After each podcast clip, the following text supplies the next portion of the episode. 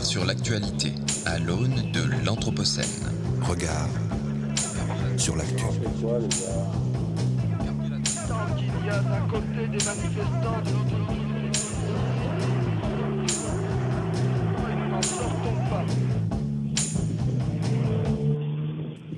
Bonjour à toutes et à tous. Les cheminots, les enseignants, le personnel hospitalier, les ouvriers d'EDF, les parents d'élèves, les personnes euh, dépendantes de l'automobile et j'en passe sont en grève ou manifestent. Mais rassurez-vous, tout va bien. La croissance a été plus forte que prévu en 2021. Vous êtes bien sur Radio Anthropocène, il est 13h30. Nous sommes le vendredi 28 janvier 2022 et toute l'équipe de Regard sur l'actu est ravie de passer cette heure avec vous. Depuis 4 jours, nous vous retrouvons en direct du RIS à Villeurbanne où se déroule l'école de l'Anthropocène, festival organisé par l'école urbaine de Lyon, et cela continue jusqu'à dimanche. Je suis Florian Fompéry, et pour m'accompagner pendant cette heure, je suis avec ma camarade Emma Novel. Bonjour Emma, comment vas-tu? Bonjour Florian, ça va très bien. Et de François de Gasperi, comment ça va François? Bonjour Florian, bah écoute, ça va toujours aussi bien depuis 4 jours à, à vos côtés. Et cette émission s'inscrit dans le cycle de programme de Radio Anthropocène porté par l'école urbaine de Lyon et Radio Bellevue Web que nous remercions encore une fois pour leur confiance. Et nous sommes en compagnie d'Émile Houge, Hoge, pardon, directeur associé de l'agence de prospective urbaine Nova 7. Bonjour Émile Hoge, bienvenue sur Radio Anthropocène. Bonjour et merci pour l'invitation. Alors nous vous retrouverons après le journal pour une émission intitulée Imaginons un futur en commun, prospective et fiction à l'heure de l'Anthropocène. Mais commençons cette édition de Regard sur l'actu avec le journal Anthropocène du jour. Regard sur l'actualité. L'information des mondes urbains, Anthropocène. Le journal Dans l'actualité ce jour, François nous racontera une histoire qui lui tient à cœur et si l'Anthropocène n'était qu'une fiction. Nous évoquerons également le surprenant projet de la Commission européenne d'intégrer le nucléaire parmi les énergies renouvelables. Enfin, la bonne nouvelle de la semaine nous vient d'un projet de recyclage de tissus transformés en briques. Et François, tu voulais revenir aujourd'hui sur ce dont nous avons pu discuter hier avec Arnaud Demanche. De plus en plus de nos capacités attentionnelles sont captées, dirigées, orientées. Il y a des choses qui comptent davantage que d'autres car on nous les montre, des choses qu'on est prêt à voir collectivement et d'autres non. Et oui Florian, j'aimerais profiter de la présence d'Émile pour adapter un peu la forme de ce billet et assumer un côté un peu plus fictif, détaché de l'actualité brûlante et quotidienne et assumer la part narrative de tout discours. Car on se raconte un peu tous des histoires en permanence, non? Il y a des voix plurielles qui cohabitent en nous et qu'on est prêt à tantôt observer, tantôt taire. Il en va de même sur la scène politique et peut-être même scientifique. Et si nous assumions l'hypothèse que tout n'était que récit, fiction et imaginaire? Et si l'anthropo- l'anthropocène n'était qu'une grande fiction, celle de personnages en quête d'auteur, en quête de sens pour mieux comprendre cette potentielle fin de l'histoire, la nôtre, cette histoire collective qu'on serait en train d'achever de par nos agissements? Et alors, est-ce que tu peux éclairer quelque peu tes propos? Car je dois avouer que je ne comprends pas tout ce que tu nous dis là. On le sait depuis Aristote, Florian, le propre de l'humain est précisément sa capacité à être un zone politikon, un être qui, par le langage, sait se faire réflexif. J'aimerais proposer l'idée que le propre de l'humain est aussi d'être un homo scripturans, qui cherche à se raconter. Car ce qui compte, c'est précisément ce qui se compte et se raconte. Notre volonté de laisser une trace, une empreinte, une marque sur le cours des choses et de l'histoire est manifeste. Nous voulons apposer une signature et se faire ainsi auteur. Tag, déchets, sépulture. De tout temps, nous avons cherché à triompher de la dispersion de la matière, de l'entropie. C'est ce que Bernard Stiegler résumait sous la formule de négantropie. Et les traces de notre activité sont aujourd'hui telles qu'on a pu donner à l'ère géologique le nom de l'humanité. Anthropocène, sacré égo tout de même. L'histoire de l'humanité se fait en même temps qu'elle s'écrit sans qu'on en connaisse la fin. Et alors, on nous parle de crise de l'autorité à tout va. Depuis Arendt, et qu'il faudrait rétablir la, la hiérarchie à l'école, le respect de l'ordre ancien, etc., etc. J'aimerais poursuivre cette hypothèse de, pensée par des petites précisions littéraires, du moins de théorie de la littérature. Pour le philosophe Jacques Rancière, l'acte démocratique majeur est l'invention des mots par lesquels ceux qui ne comptent pas parviennent à se faire compter. Ainsi, le roman serait un genre précisément démocratique, puisqu'il parvient à figurer pour la première fois ceux dont la vie et ceux dont la vie ne comptent pas. C'est l'exemple paradigmatique de Madame Bovary qui fait entrer les femmes en politique en même temps qu'elle foule la scène romanesque dans un rôle original. Flaubert figure et donne la parole à celles qui jusqu'à présent ne l'avaient pas. Car l'histoire a ceci de drôle qu'elle campe parfois des personnages, qu'elle cantonne des attitudes et attribue des rôles dont il, est peut-être difficile, dont il peut être difficile de se sortir.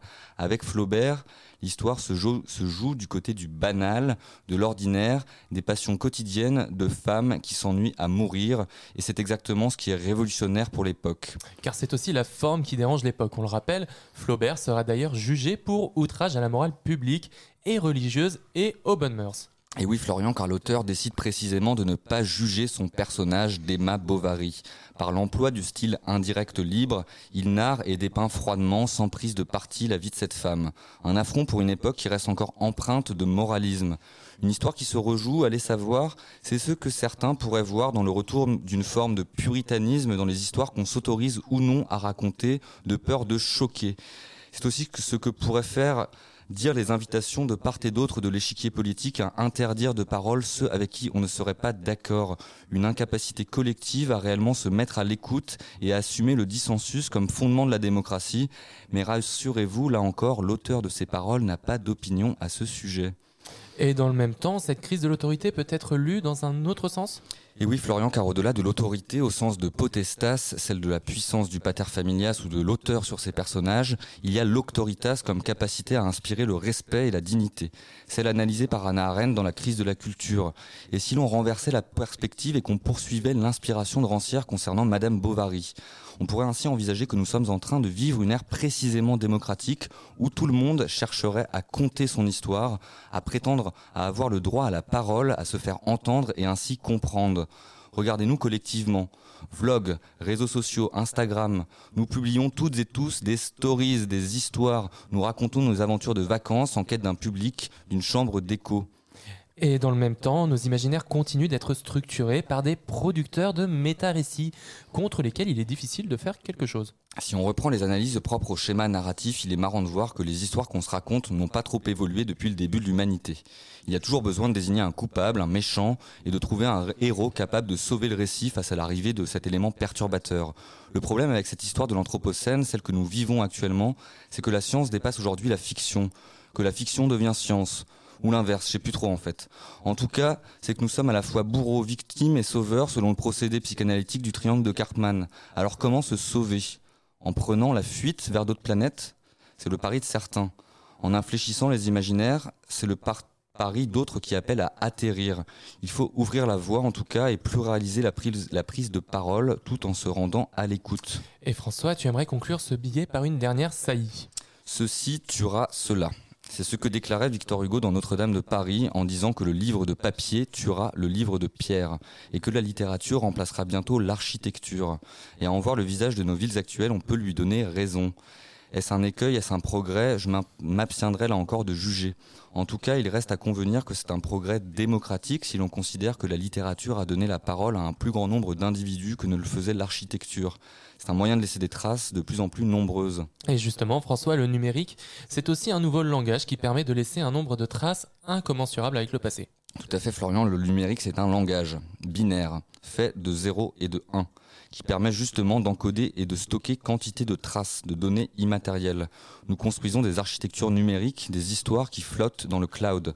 Mais alors, et je suis pris d'un vertige en même temps que j'écris, et si la fin de l'histoire c'était peut-être sans tomber dans le, millénarisme, on le sait, ça aussi ça a un côté historique, est-ce qu'on ne court pas en ce moment même le risque de la perte, la perte de mémoire, je veux dire, celle d'un collapse numérique qui, qui fasse craindre le risque d'effacer notre capacité collective à nous souvenir, un Alzheimer collectif, le grand reset comme on dit.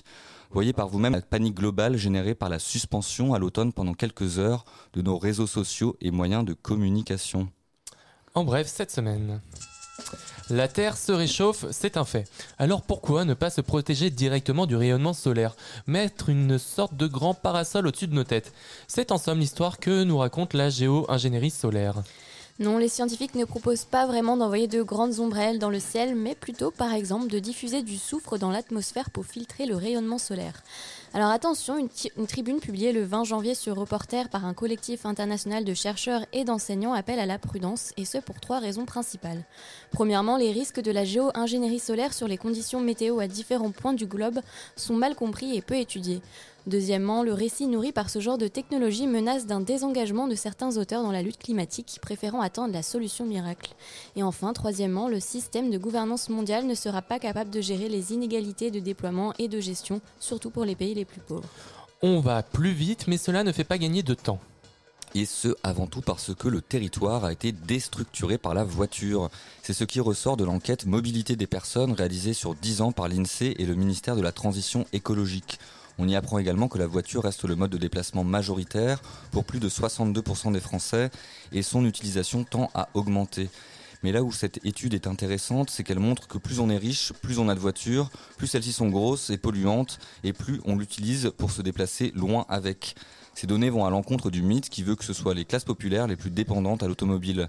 En revanche, ce sont bien elles qui sont le plus touchées par les différentes mesures des grandes agglomérations telles que les zones à faible émission.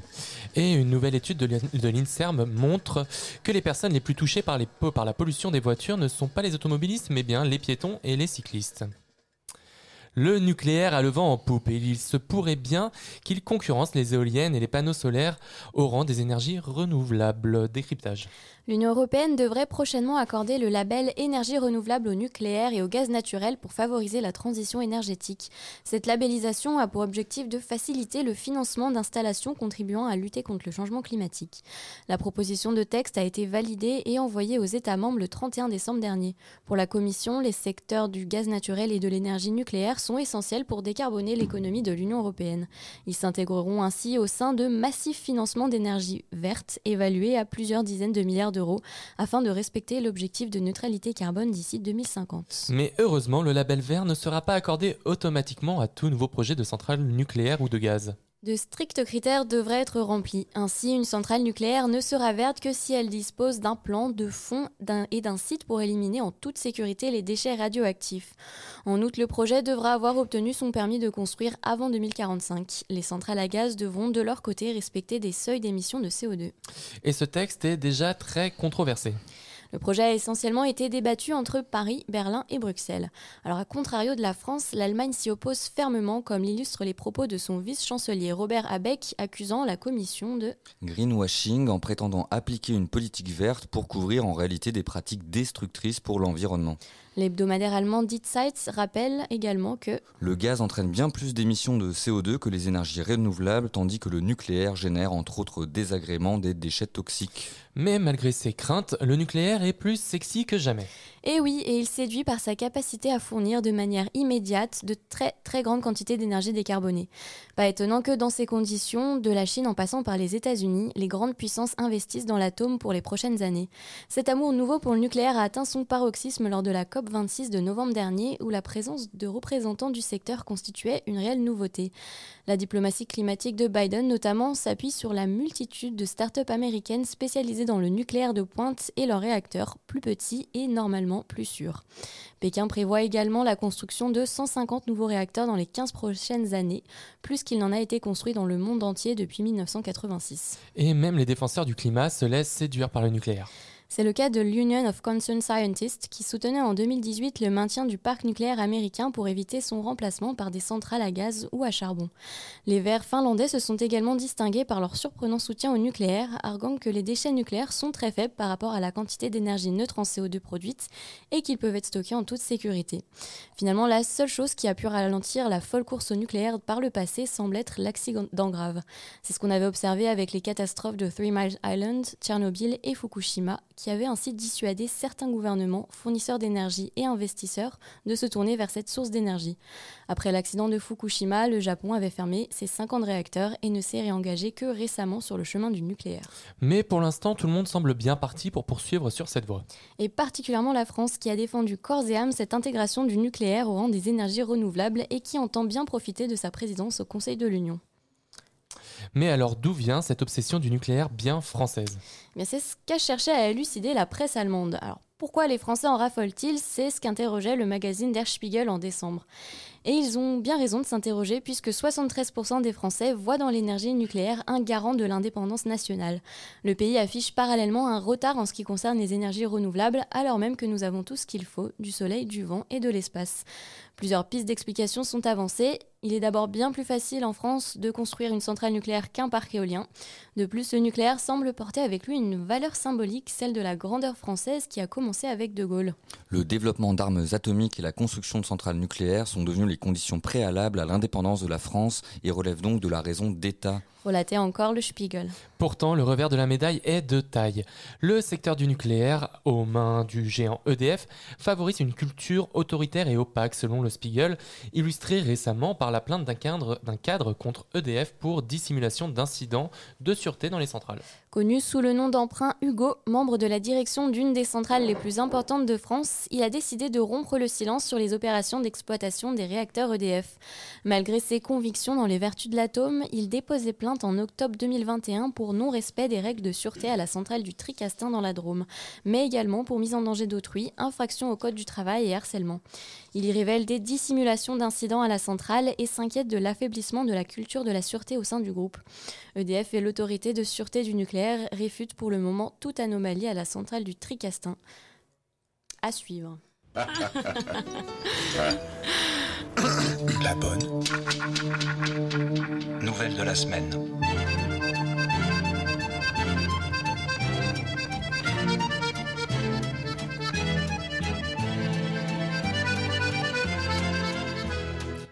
Transformer les déchets textiles en matériaux de construction, c'est notre bonne nouvelle du jour.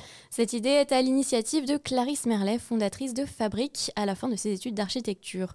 Broyé puis lié par une colle biosourcée, ignifuge pour répondre aux normes du bâtiment et breveté par Clarisse Merlet elle-même, le textile ainsi transformé permet de fabriquer des briques pour le parement mural qui ont la double qualité d'être d'excellents isolants thermiques et acoustiques. Et les entreprises ont été séduites.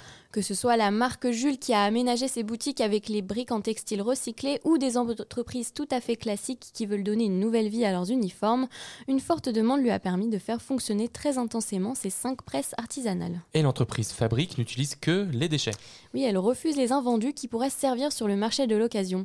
Et la start-up basée dans le 19e arrondissement de Paris envisage d'implanter plusieurs ateliers en France pour limiter le transport de ces briques textiles. Regard sur l'actualité. L'information des mondes urbains, Anthropocène. Le journal.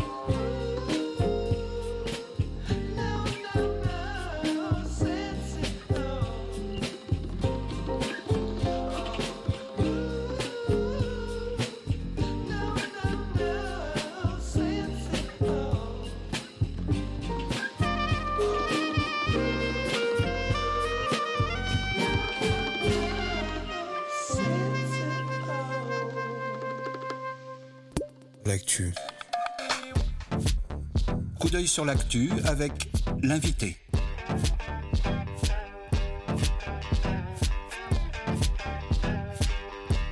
Coup d'œil sur l'actu avec l'invité. L'invité des regards. Et aujourd'hui, nous recevons Émile Hoche, di- co-directeur de l'agence Nova 7 pour son coup d'œil sur l'actu. Rebonjour Émile Hoche et merci d'être avec nous sur Radio Anthropocène. Bonjour, je suis ravi d'être avec vous. Alors, Émile Hoche, vous êtes directeur associé de Nova 7. Euh, Vous accompagnez, euh, ce faisant depuis plus de 20 ans, euh, des collectivités et entreprises dans leur démarche prospective, la conception de stratégie territorialisée, le design de services et euh, essayer de- de- de- d'engager une redirection écologique de leurs activités. Et nous, nous vous recevons aujourd'hui parce que vous avez également cofondé la communauté Imaginarium pour initier des démarches participatives de création de récits de fiction prospectifs et développer les capacités fabulatrices de chaque citoyen. Euh, Est-ce qu'on pourrait commencer notre, échange par justement que, que vous nous expliquiez un petit peu la, démarche du studio Imaginarium? Qu'est-ce que vous proposez concrètement et avec qui vous, vous, travaillez? Merci. Effectivement, cette, démarche qu'on a créée avec euh, quelques, camarades euh, vise à développer la capacité des gens à créer des récits. Et la raison pour laquelle on a créé ça, c'est que on se, dit qu'on a besoin de, nouveaux récits. On entend parler autour de nous euh, sans arrêt, euh, de Cyril Dion à, tous les politiques, euh, qu'il faut inventer des nouveaux récits, qu'on est en panne de récits. On s'est attaqué à ce problème, mais on s'est dit que ce qu'il fallait, c'était plutôt des récits qu'un récit. Et donc c'est pour ça qu'on ne s'est pas engagé en politique. Euh, et, euh, et ce qu'on a cherché à faire, c'est de, de permettre à, à davantage de personnes de participer à la création de ces récits, de les faire circuler, etc. Donc concrètement, on a, ça fait deux ans à peu près qu'on a expérimenté euh, toute une série de, de formats, de manières de travailler. On a, on a rencontré des gens très différents, on a embarqué des artistes, des citoyens, des entrepreneurs, des, euh, pour essayer d'écri- d'écrire, de créer des récits ensemble. Et alors du coup, ça, quelles peuvent être les formes de, de tous ces formats? Comment est-ce que ça se met en place dans la pratique? Alors, alors, concrètement, on, a, euh, on a testé toutes sortes de choses. C'est, ce que je vous disais à, à l'instant. Euh, on a essayé de faire varier euh, la forme que pouvaient prendre les récits eux-mêmes. Donc, euh, on avait fait des, des petites séries de fiction euh, radio, phoniques. Mhm. On a fait une BD, on a fait des nouvelles, on a fait des- un spectacle de slam, on a fait du théâtre d'impro. On a fait toutes sortes de, de formats. Et, euh, et donc ça, on a, essayé de voir ce qui fonctionnait. Euh, on a aussi de varier les, publics et les participants. On a travaillé, on a ré- réussi à faire travailler et faire créer des, euh, professionnels d'un secteur, des enfants, des, citoyens lambda invités au hasard, des, des personnes confinées pendant le premier confinement. On a, on a tenté le coup, on a, lancé une invitation sur les réseaux sociaux et 50 personnes de- des- quatre coins de la France qui nous ont rejoints pour, essayer de créer des récits ensemble pendant, cinq semaines de, confinement. Là, on était vraiment tous enfermés chez soi. Et euh, justement, est-ce que vous pouvez nous, détailler un petit peu le, retour d'expérience sur ce, moment du confinement? Est-ce que ça, a changé quelque chose, euh, le, confinement, dans cette euh, capacité fabulatrice qu'on évoquait au début de notre journal? Je ne sais pas si c'est lié au confinement ou pas, mais euh, l'expérience qu'on a eue, c'était que ouais, ouais, on avait commencé à, tester des formats et c'est souvent on organise des rencontres parce que écrire des histoires à plusieurs, c'est plus facile si on se voit, si on est dans la même pièce, si on peut se parler, si on peut discuter. Euh, donc on avait commencé plusieurs formats de ce type-là. Et là, on s'est retrouvés coincés. On était tous euh, vraiment confinés, enfermés chez soi. C'était difficile d'organiser des rencontres. Mais on se disait en même temps, les gens ont un peu de temps, ou un temps différent en tout cas. Et, euh, et on se disait que, aussi qu'on en avait peut-être besoin particulièrement en ce moment-là. Euh, parce que créer des récits, euh, c'est aussi une fonction de création de liens. On, se raconte des histoires en famille, on se raconte des histoires entre amis. et en créant des récits, on crée du lien avec d'autres humains. Donc on n'a pas simplement besoin de récits pour changer le monde et en- en- enclencher une transition écologique, on a aussi besoin de récits pour, pour, se, pour se réunir. Donc euh, euh, c'est peut-être ça que ça a changé euh, pendant, pendant cette période de confinement. Et est-ce qu'il y a un récit euh, en particulier qui vous a marqué, un que vous avez en tête et que vous pourriez partager ici avec nous?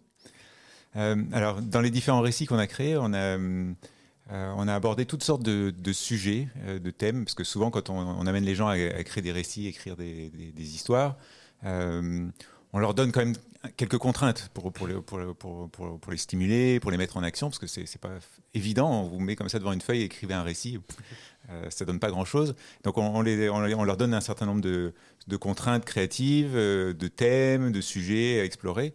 Euh, pendant, le, euh, par exemple, on a fait toute une série de, de, de créations de récits qui étaient assez, assez marquants, où on a travaillé sur le grand âge. Et qu'est-ce que c'est, qu'est-ce que ça pourrait être euh, d'être très vieux dans un monde différent de notre monde d'aujourd'hui Euh, Aujourd'hui, on pense grand âge, on pense euh, EHPAD, on pense euh, maintien à domicile, etc. Scandale hors PA. voilà. Euh, Il y a un lien avec l'actualité, effectivement. Euh, mais, euh, mais donc, on voulait penser différemment. Donc, euh, c'est- c'est- c'est- ça, c'est une, des- une des autres raisons pour lesquelles on amène les gens à créer des récits, c'est qu'on amène les gens à créer des récits qui sont différents euh, du monde d'aujourd'hui. Euh, pour, pour, pour ouvrir leur capacité créative et les amener à se projeter et voir les amener à changer euh, leurs pratiques, leurs comportements, euh, leurs stratégies s'ils sont euh, entrepreneurs, etc. Et, et donc sur cette question du grand âge, on a, on a produit toute une série de, de récits qui étaient euh, très touchants euh, avec des participants euh, qu'on avait, qu'on avait réunis. Là, c'était des, des cadres d'entreprise, euh, donc euh, euh, qui n'étaient pas directement liés euh, à ce, à ce sujet-là, euh, et euh, qui, euh, qui ont imaginé toutes sortes de récits où ils retissaient d'autres liens dans la société et les personnes très âgées avaient d'autres fonctions dans la société, dans leur quartier, dans leur, dans leur vie quotidienne. Mhm. Euh, donc ils racontaient euh, une personne très âgée qui, euh, qui déambulait dans le quartier, elle-même à raconter des histoires, à ramasser des bouts de choses qu'elle voyait autour d'elle, à explorer le monde et, et à se faire colporteuse d'histoires. Donc ce, qui, ce qui était touchant dans ces récits qu'ils créaient, c'était des nouvelles fonctions qu'ils donnaient à ces personnes très âgées, qui sont pas forcément visibles et- aujourd'hui, euh, qui font pas partie de notre réalité, mais avec une petite touche euh, d'imagination, un petit décalage, ils arrivaient à créer d'autres fonctions pour ces personnes-là, du coup à les revaloriser et euh, à imaginer du coup d'autres possibilités avec, avec, avec, avec ce genre de choses. Et, là concrètement cette histoire, donc là on avait des participants qui ont, raconté des, bouts de scénario, des bouts d'histoire, des bouts de scénettes.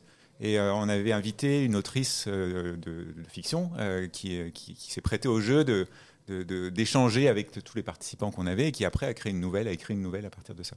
Et, justement, sur les, sur les récits qui ont pu être formulés, quelle, pre- prenait la place Donc là, peut-être des personnes plus âgées, quelle, quelle- quelle était la place qu'on leur donnait Et peut-être est-ce qu'on pouvait retrouver dans les récits créés une forme, euh, une reprise de récits déjà préexistants qu'on retrouve ailleurs ou qu'on a retrouvé ailleurs dans l'histoire, qui étaient repris, reformulés? Comment est-ce que ça s'est formulé, ces choses-là? Alors, effectivement, euh, on ne crée pas de récit à partir d'une page complètement ça, vierge. ouais. Euh, et d'ailleurs, on est tous baignés dans, dans- dans un monde de, de récits, de fiction, d'histoires. Euh, Qu'est-ce qui était inspirant pour eux Ouais, C'est ça le, la et, question. et le- le- ce qu'on essaye de faire, c'est de les amener à s'extraire des récits un peu dominants qu'on entend autour de nous. Si, si on parle des, des grands récits politiques, il y, a, il y a plein de grands récits d'utopie merveilleuse vers laquelle euh, on, on devrait tous tendre, euh, qui, qui- qui Mhm. rend le monde, euh, le futur désirable. euh, souvent aujourd'hui à base de technologies euh, euh, extrêmement innovantes et, et attractives. On entend aussi parler plein de récits de, de- de- de catastrophes, de, euh, de, comètes qui percutent la Terre, de, de- d'effondrements, etc. Et nous, on a envie de- de- d'aider les gens à se libérer de ces récits-là, ces récits dominants. Il y a des récits aussi qui sont portés par les grandes religions, par les, certains euh, courants politiques, etc. Et nous, on veut, amener les personnes justement à se libérer de ces, récits un peu tout faits, euh, un, peu enfermants, euh, et, de créer d'autres récits. Et donc, on, les amène justement à ça en leur amenant des stimuli euh, pour euh, créer un décalage euh, qui, qui s'affranchissent de ça, mais on essaie aussi de les raccrocher à la réalité. C'est-à-dire que les récits qu'on leur, demande, on les amène à écrire, c'est des récits de la vie quotidienne, mais de la vie quotidienne différente. Et comment du coup on dépasse cette, binarité un petit peu entre le technosolutionnisme et le catastrophisme? Qu'est-ce que quelle serait la troisième, la quatrième voie que vous réussissez à proposer avec ces récits de, et ces fictions? C'est- ça, ça fait partie même de, la raison pour laquelle on a créé Imaginarium. C'est qu'on on, se- disait, euh, euh, entre ces utopies merveilleuses et ces dystopies qui font peur, qui, sont euh, tétanisantes, on a besoin d'autre chose. On n'a pas besoin d'un nouveau grand discours de à quoi devrait ressembler le monde demain pour mobiliser tout le monde. Ça, on y croit relativement peu et je pense qu'il y a, des risques de rejet en fait et que ça ne prenne pas du tout. Euh, du coup, on, insiste sur deux choses. On insiste d'abord sur la pluralité des récits qu'on veut créer. Euh, on pense que c'est vraiment important euh, d'amener les gens à, imaginer des récits plutôt qu'un récit qui remplacerait ces, récits dont on vient de parler. Et, on les amène à, rac- à- à raconter des, histoires qui, vont justement essayer de, contester soit la perfection de l'utopie ou soit la catastrophe de la dystopie. Et euh, alors, quand on regarde des récits de contestation de l'utopie, euh, il y a plein de choses qui, qui sont intéressantes, qui émergent, autour- qui ont, qui ont un regard critique, qui, qui font preuve d'humour ou d'ironie, qui vont aller euh, pointer les, les failles ou les défauts, des fois avec euh, même ouais, euh, pas mal d'humour sur les, les dérives possibles euh, des réseaux sociaux, de, euh, des voyages sur Mars, etc. Euh, euh, on, peut, on en trouve de plus en plus des, des- des espèces de, quoi, ou de critiques de l'utopie. Euh, et nous, ce qui nous intéressait, c'était de, de travailler sur euh, la contestation de la dystopie. Euh, Ouais. euh, parce que ça, pour nous, il y en a moins. Euh, et, et pour nous, ça, ça- ça revient à, à trouver une manière de rendre euh, acceptable, voire euh, de, hum, appropriable et appréciable euh, l'imperfection.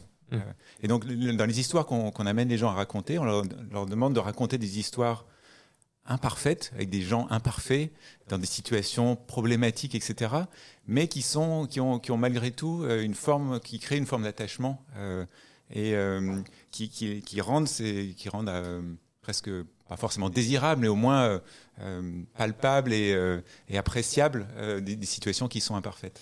Et alors, je voudrais me faire un petit peu l'avocat du diable, mais en, pluralisant comme ça les récits, les mythes, enfin des, des, en fait, des, choses, des, des, histoires qui permettent aux gens de se mobiliser, de faire action commune. Si on les pluralise à l'extrême, est-ce que vous n'avez pas peur que justement il n'y ait plus de récits communs et donc on trouve, on soit dans une impasse de faire société, qu'on n'ait plus quelque chose qui permette, permette à la société dans son ensemble, à la communauté nationale, extranationale ou même régionale, de se mouvoir vers un but qui soit plus ou moins commun? Est-ce que vous n'avez pas peur qu'il y ait juste une dissension, une dissension, qu'il y ait des individus chacun de leur côté ou en petits groupes euh, affili- affili- Affinitaires. affinitaires, voilà, pardon, je perds mes mots, et, et donc voilà qu'on perde le sens même de la, de la communauté et de la société. Euh, effe- effectivement, euh, on peut imaginer que c'est un risque si on, pousse la, logique loin, mais euh, si, on, construit une pluralité de récits, si on amène les gens à construire à plusieurs cette pluralité de récits, on les amène du coup aussi à, reconnaître la qualité des récits que les autres produisent. Et donc, quand on organise des petits groupes, par exemple, on va réunir euh, 40 personnes, ils vont se mettre par 3-4 et on va produire du coup une dizaine de récits peut-être très différents. Euh, mais après, on va se les raconter entre nous. Et donc, on amène les gens à la fois à, à développer leur capacité fabulatrice, euh, leur, leur inventivité pour créer leur récit, euh, mais aussi leur capacité d'écoute et d'entrer en relation avec les récits des autres.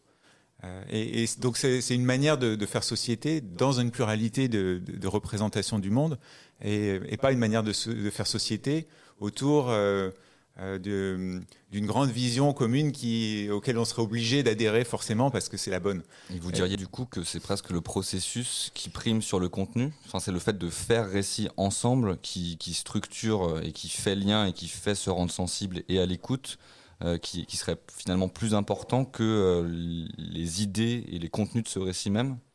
Alors ça, c'est un, un grand débat qu'on a au sein d'Imaginarium et des, des- des- des- des gens qui travaillent avec moi sur, sur ce sujet-là. Euh, ma conclusion, c'est plutôt que les deux sont importants.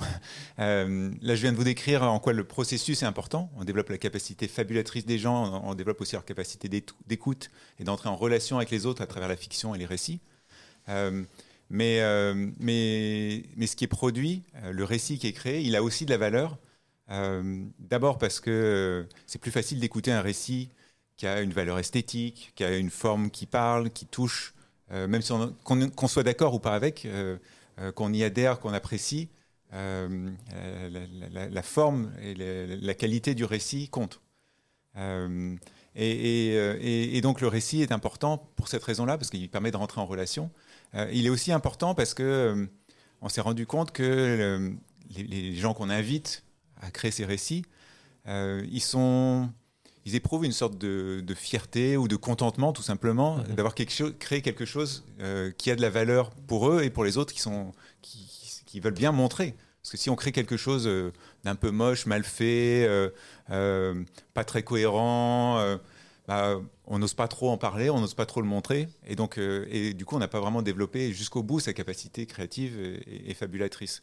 Donc voilà, la qualité de ce qu'on produit est aussi importante. C'est pour ça que souvent dans les démarches, on essaye de, euh, d'accompagner les gens avec des conseils pratiques ou de ou de- d'embarquer des artistes, euh, des auteurs, des dessinateurs, euh, parce que eux, ils ont ils ont aussi ce talent-là et d'aider les gens à se dépasser et à, à donner forme à ce qu'ils racontent. Alors certains d'entre eux, en tout cas, ceux qui jouent le jeu, de, de s'embarquer dans l'aventure, ça, ça- ça- ça- ça développe la, la richesse de, de ce qui Et- est produit. Et en vous écoutant parler, moi, ça me fait penser plutôt. Aujourd'hui, on parle, vous parlez beaucoup d'un grand récit qu'il faudrait réussir à dépasser. Mais est-ce que dans la politique et le désengagement des citoyens dans la politique actuellement, est-ce que c'est pas plutôt parce que on n'a plus de récit, on ne voit plus d'hommes politiques porter réellement un récit ou le moindre récit qui, soit, et qu'on voit du coup quelqu'un comme Eric Zemmour avec le récit dont on peut penser tout le mal qu'on veut, mais qui amène un récit et qui fait qu'il arrive à faire adhérer des gens derrière lui? Ou, ou à faire réagir des gens Oui, contre voilà, lui. c'est ça. Oui, enfin, Euh, les, les deux sont importants, mais du coup, effectivement, c'est euh, dans, dans- dans le processus que je vous décris, c'est bien qu'il y ait des citoyens comme vous et moi euh, s'embarquent dans l'aventure, mais pourquoi pas aussi euh, des politiques, où je, je parlais d'entrepreneurs, Mhm. ou etc. C'est- cette fa- capacité fabulatrice, c'est intéressant, c'est les partager par tous. Et, et- et si elle n'est pas juste réservée euh, à des gens normaux, il y a, il y a aussi euh, des- des- d'autres personnes, y compris des politiques, qui, qui pourraient s'inspirer de ce, ce type de démarche-là Mm. pour rentrer en dialogue avec la, la société. Et alors moi j'ai une question sur euh, le, le récit et, et comme médium. Est-ce que c'est encore euh, est-ce que c'est encore un médium qui permet au plus grand nombre de se rassembler? Est-ce que le coût d'entrée pour euh, participer à ce type de, processus participatif euh, n'est pas trop lourd? Euh, Est-ce que vous voyez, enfin quel public vous rencontrez vous dans vos ateliers? Et est-ce qu'il n'y a pas un conflit de légitimité parfois à prendre la parole, à se sentir imposteur, à parler aussi euh, et cette crise de l'autorité aussi qu'on peut voir dans une autre mesure à se faire auteur Est-ce que c'est quelque chose qui est facile pour les participants? Alors c'est pas facile, euh, et il y, a- deux difficultés dans ce que vous décrivez. Euh, Il y a à la fois cette difficulté d'amener les personnes à faire le premier pas, de, rentrer dans le processus. Et, du coup, des fois, on, essaie d'aller vers eux aussi et de, s'appuyer sur des, des, partenaires ou des relais euh, qui peuvent travailler avec nous pour euh, amener des gens à rentrer dans la logique.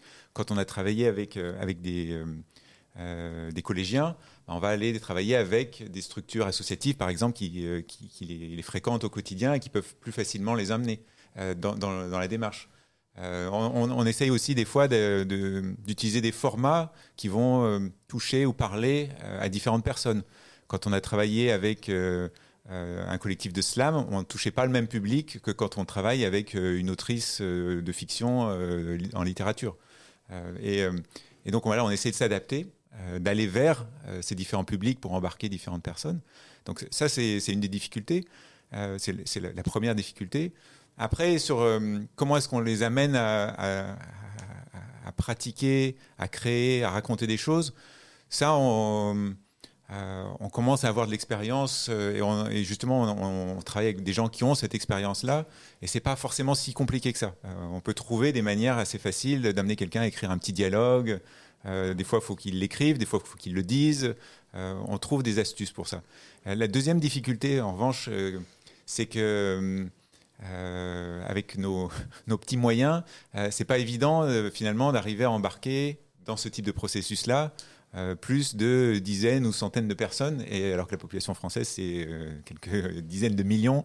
Euh, donc c'est une démarche pour le moment de, petits pas, mais et, on n'arrivera jamais à concurrencer les les moyens de, structures qui produisent des récits et qui partagent des récits à très grande échelle, comme la télévision, le- Hollywood. Hollywood ou, euh, On en parlera demain Voilà. d'ailleurs avec euh, Yves Citon. Merci beaucoup Émile Hoge. Je vous propose de faire une petite pause musicale puis on se retrouve tout de suite dans Regard sur l'actu.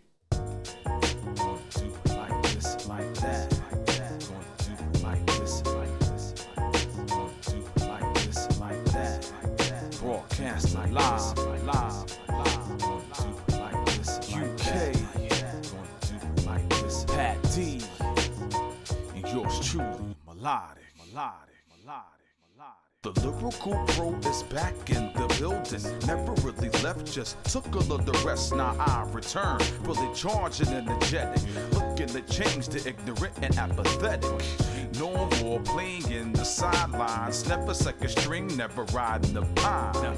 You're in the midst of a skilled veteran. Gonna be hard pressed to find one better than yours truly. Dismantles the unruly. Hitting returns like Andre Agassi. Like Tiger, the gallery is following. Protect my mind like the monks from the Shaolin.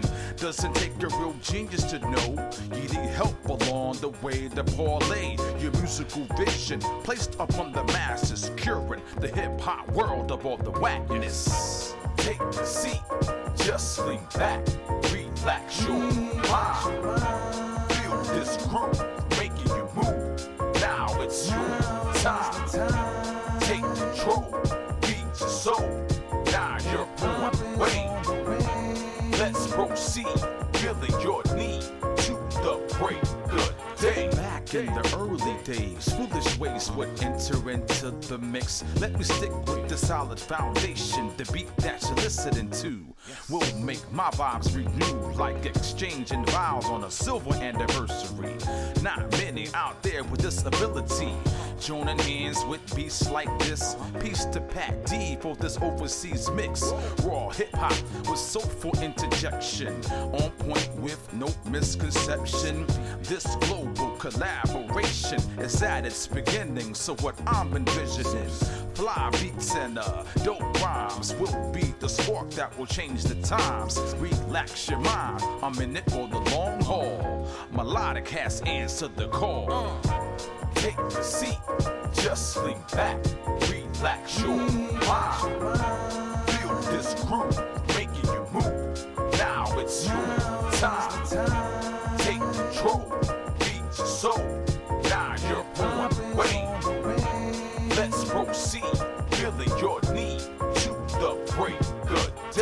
capturing the essence.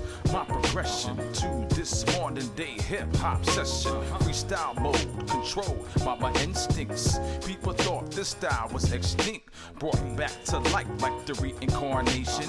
Made it through childbirth with no complication.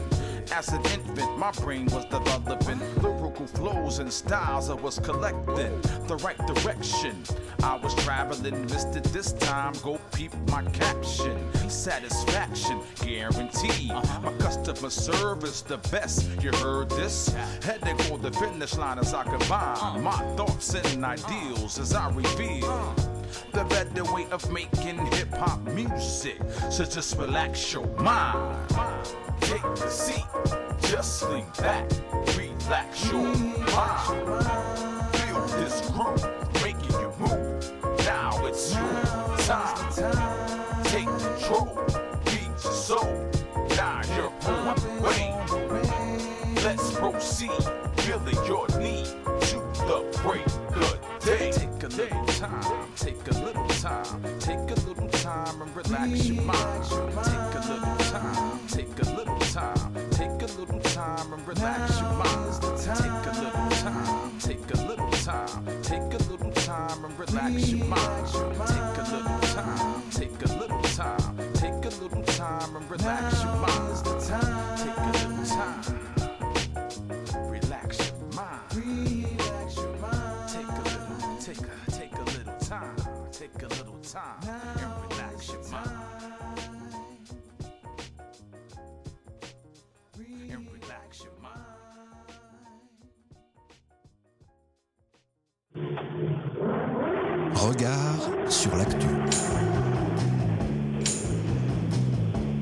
Regard sur l'actualité à l'aune de l'Anthropocène.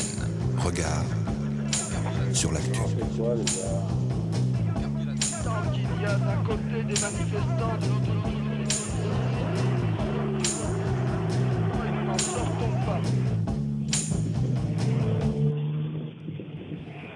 Et vous êtes bien sur Radio Anthropocène. Nous sommes toujours dans les regards sur l'actualité. Nous recevons Émile Hoge, co-directeur de l'agence Nova 7 pour son coup d'œil sur l'actu. Euh, juste avant la pause musicale, nous parlions Imaginarium, à travers l'atelier, euh, pardon, le, le- je ne sais même plus comment le dire en réalité, le, le- le collectif de réflexion euh, prospective euh, et, et- et de fabulation collective euh, citoyen que vous avez monté, Émile. Euh, J'aimerais maintenant vous entendre peut-être plus euh, en avant sur le rôle de la littérature et de la fiction pour penser à un imaginaire qui soit désirable, une écologie qui soit confortable et qui ne soit pas seulement punitive. Est-ce que c'est un problème sémantique qu'on vit aujourd'hui Euh, Pour Bruno Latour, la décroissance peut être entendue comme un objet obus qui détruit tout sur son passage. Et on voit aussi que la sobriété heureuse ne rassemble pas. Donc quel serait le mot à trouver, Émile? Alors, je ne vais pas vous aider à trouver le mot, mais par contre, euh, euh, nous, ce qu'on essaye de faire, c'est d'aider à, créer des histoires qui, répondent à ce défi. Comment est-ce qu'on peut se raconter des histoires dans un monde euh, qui est euh, déjà aussi incroyable que, que, l'actualité le montre, euh, dans un monde qui est aussi en situation aussi critique que celle qui est décrite par, l'Anthropocène et les chercheurs qui travaillent sur ce sujet, sur le climat, sur la biodiversité, etc. Comment est-ce qu'on peut trouver une place pour des récits là-dedans? Et, la, réponse pour, moi, elle est, d'aller chercher des récits qui, euh, à la fois, euh, permettent de, de, réapprécier les imperfections du monde euh, et de, de- mettre en scène et de raconter des histoires où euh, on vit dans un monde imparfait, comme je disais tout à l'heure, mais euh, on y vit. Ça, me fait un peu penser euh, euh, au, bouquin de Donna Haraway qui euh, euh, Staying with the Trouble, vivre avec le trouble en fait. Comment est-ce qu'on vit avec le trouble? Elle raconte très bien que c'est par le tissage de liens et la création de récits. Alors elle, va même encore plus loin. C'est pas que entre humains, c'est aussi interespèces. Et, et- je trouve, euh, elle commence ce, livre avec une, petite histoire, une petite image qui est intéressante. Elle parle des SF. En anglais, SF, c'est science fiction, la science-fiction, euh, mais c'est aussi string figures. C'est les petits jeux qu'on fait quand vous, voyez quand on crée des formes en, reliant euh, les doigts et des, bouts de ficelle. Euh, Je ne sais pas si vous, voyez ça. Et donc elle dit, ça c'est une manière de créer des liens, de raconter des histoires. On crée des formes. Et donc elle dit, voilà, les récits, c'est ça. Ça crée des liens et ça crée des liens entre des personnes, entre des doigts. Et, et, euh, et elle, elle cherche dans, toute son œuvre et dans tous ses travaux à créer, à tr- trouver des manières de créer des liens à travers des récits.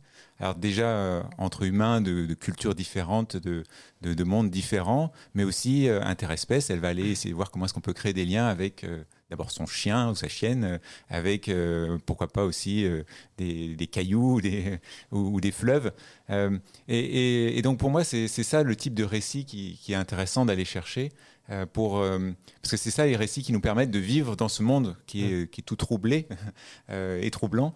Et, et, et c'est des récits qui vont raconter une vie quotidienne dans une situation peut-être inconfortable, euh, mais finalement euh, euh, appréciable aussi par certains côtés, dans une situation peut-être même dangereuse, mais aussi stimulante par d'autres côtés. Et donc, euh, euh, c'est ce type de récit-là qu'il nous faut, et pas un grand récit qui va nous amener euh, à raconter la décroissance ou, la, fuite sur Mars. on le sait, Francis Fukuyama a prédit la chute de l'URSS, la fin de l'histoire. Euh, Est-ce qu'on ne saurait pas, euh, sans devenir alarmiste et catastrophiste, j'ai bien entendu vos, précautions et votre invitation à être euh, prudent quant à ce type de récit catastrophiste, est-ce qu'on n'est tout de même pas en train de vivre une forme de fin de l'histoire euh, Et même si les effondrements se sont toujours produits, on, le sait aussi, mais cette fin de l'histoire comme capacité, incapacité collective à penser un présent qui nous assurerait les gages de notre survie, de notre maintien? Et je suis censé me proposer une citation euh, contraire à celle de. Et allez, on vous Et écoute. débrouillez-vous. Voilà. Non, mais alors, je, je vais vous citer quelqu'un d'autre. Alors, du coup, je me suis, Ah, j'ai voilà. amené mon petit livre euh, préféré, qui est, qui, est, euh, qui est le bouquin de Nancy Houston, qui s'appelle L'espèce fabulatrice. Et, elle commence ce bouquin, je ne sais pas si vous le connaissez, mais euh, par, euh, par euh, une rencontre. Elle, racontait, elle raconte une rencontre qu'elle a faite quand elle est intervenue en prison. Nancy Houston, c'est une, une autrice euh, euh, plutôt de, littérature, de fiction euh, canadienne. Raconte une rencontre qu'elle a faite dans une prison où elle, euh, elle parle de, l'intérêt de, de créer la littérature, etc., aux prisonnières. Et il y a une prisonnière qui lui dit, mais à quoi ça sert d'inventer des histoires alors que la réalité est déjà tellement incroyable? Et, et en fait, elle écrit tout un bouquin pour essayer de trouver une réponse parce que sur le coup, elle a été un peu scotchée. Et c'est un peu ça. Voilà, la réalité, le monde est tellement incroyable, tellement peut-être fini ou, ou catastrophique. À quoi ça sert de continuer à raconter des histoires? Et alors, euh, euh, 186 pages plus loin, euh, elle, elle ébauche une première réponse qu'elle pourrait formuler. Et elle dit c'est parce que la réalité humaine est gorgée de fictions involontaires ou pauvres qu'il importe d'inventer des fictions volontaires et riches. Euh, et donc, euh, et, et elle dit c'est ça. En fait, c'est ça le rôle de la, la littérature. C'est pas de raconter des histoires encore plus incroyables que la réalité. Euh, c'est d'enrichir nos imaginaires et, euh, de le faire volontairement.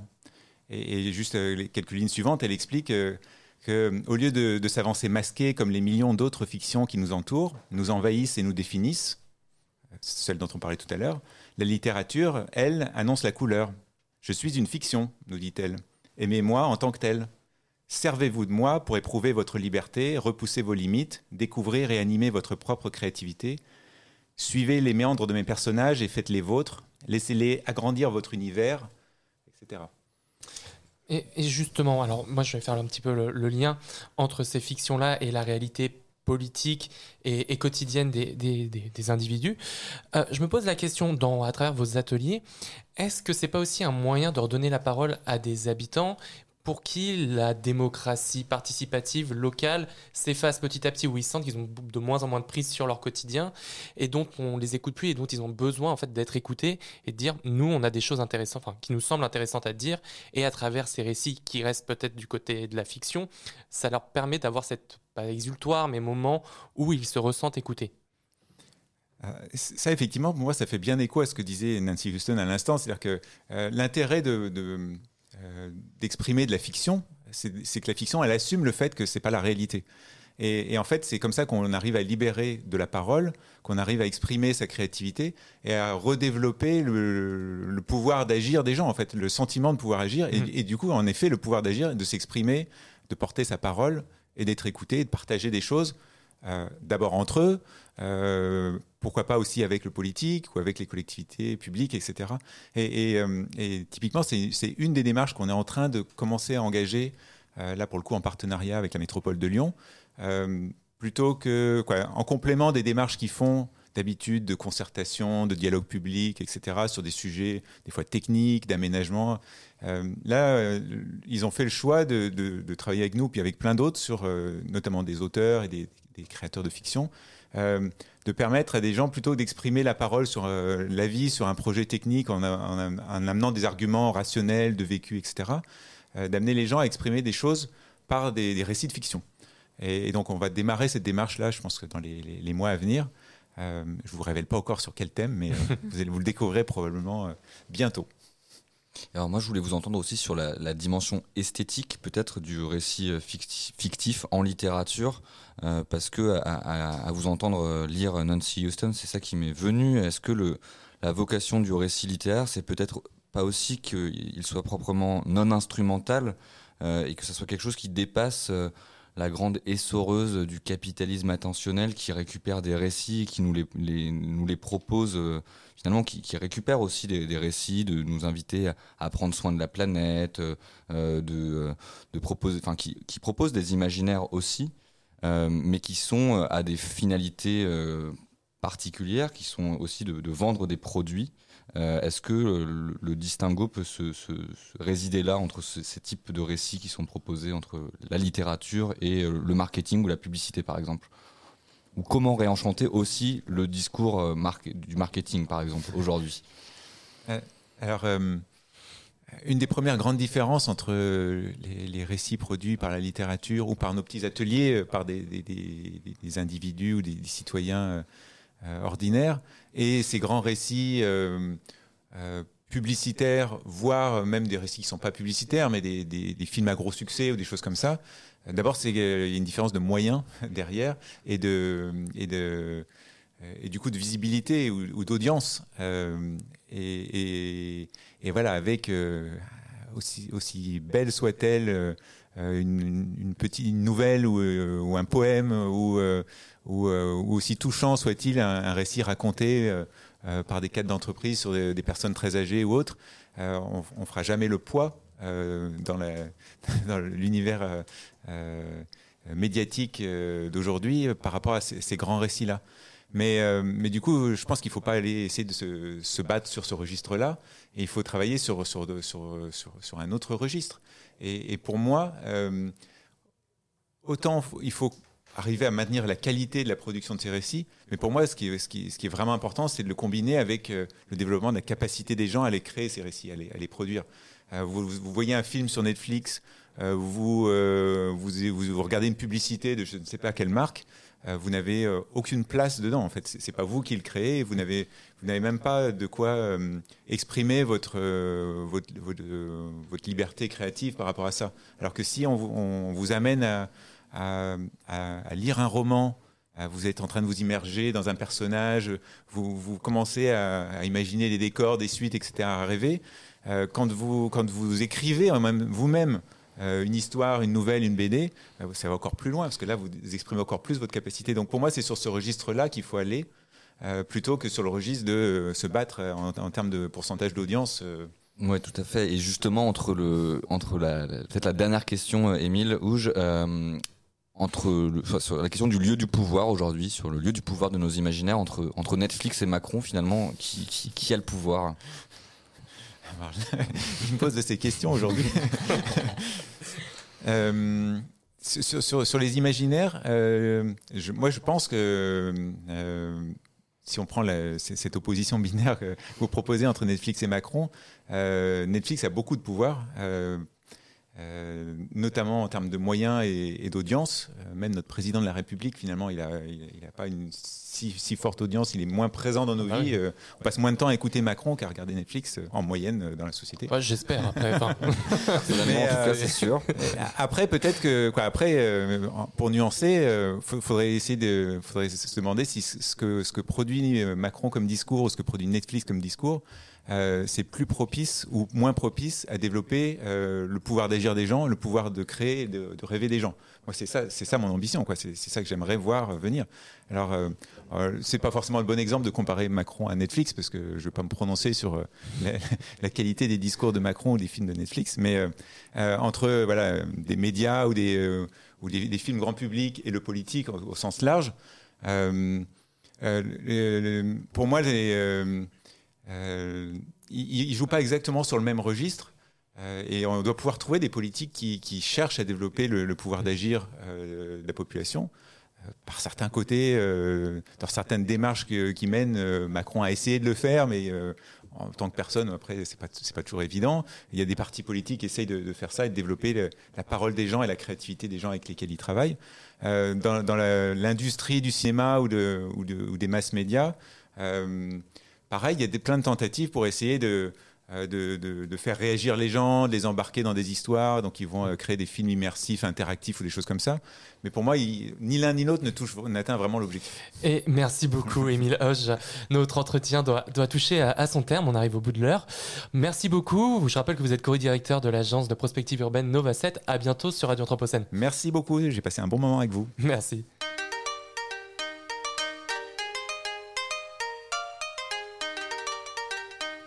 Regard sur l'actu. Regard Anthropocène sur l'actualité.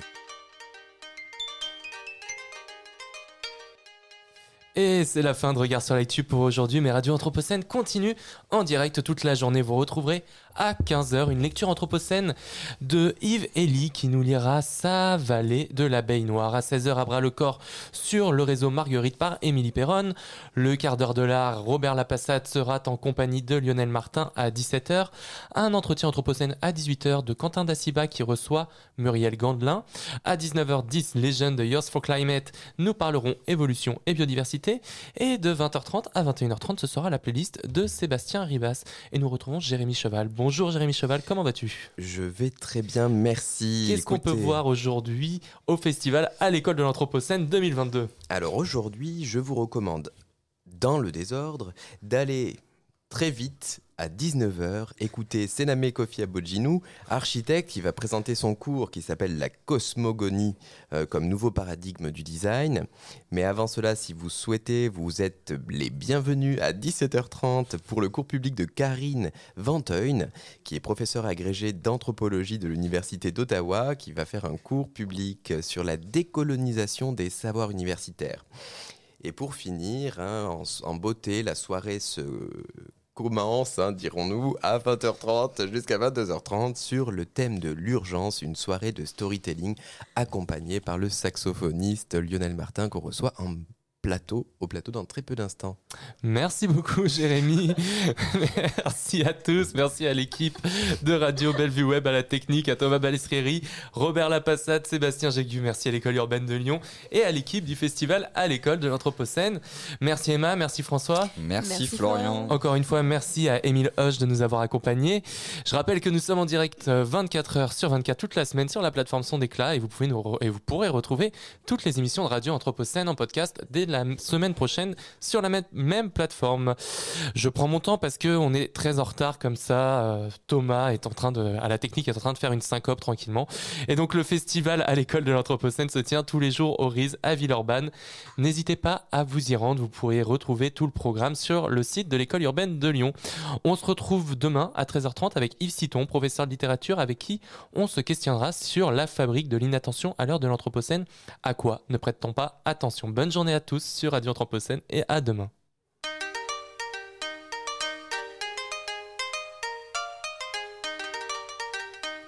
Regard sur l'actu,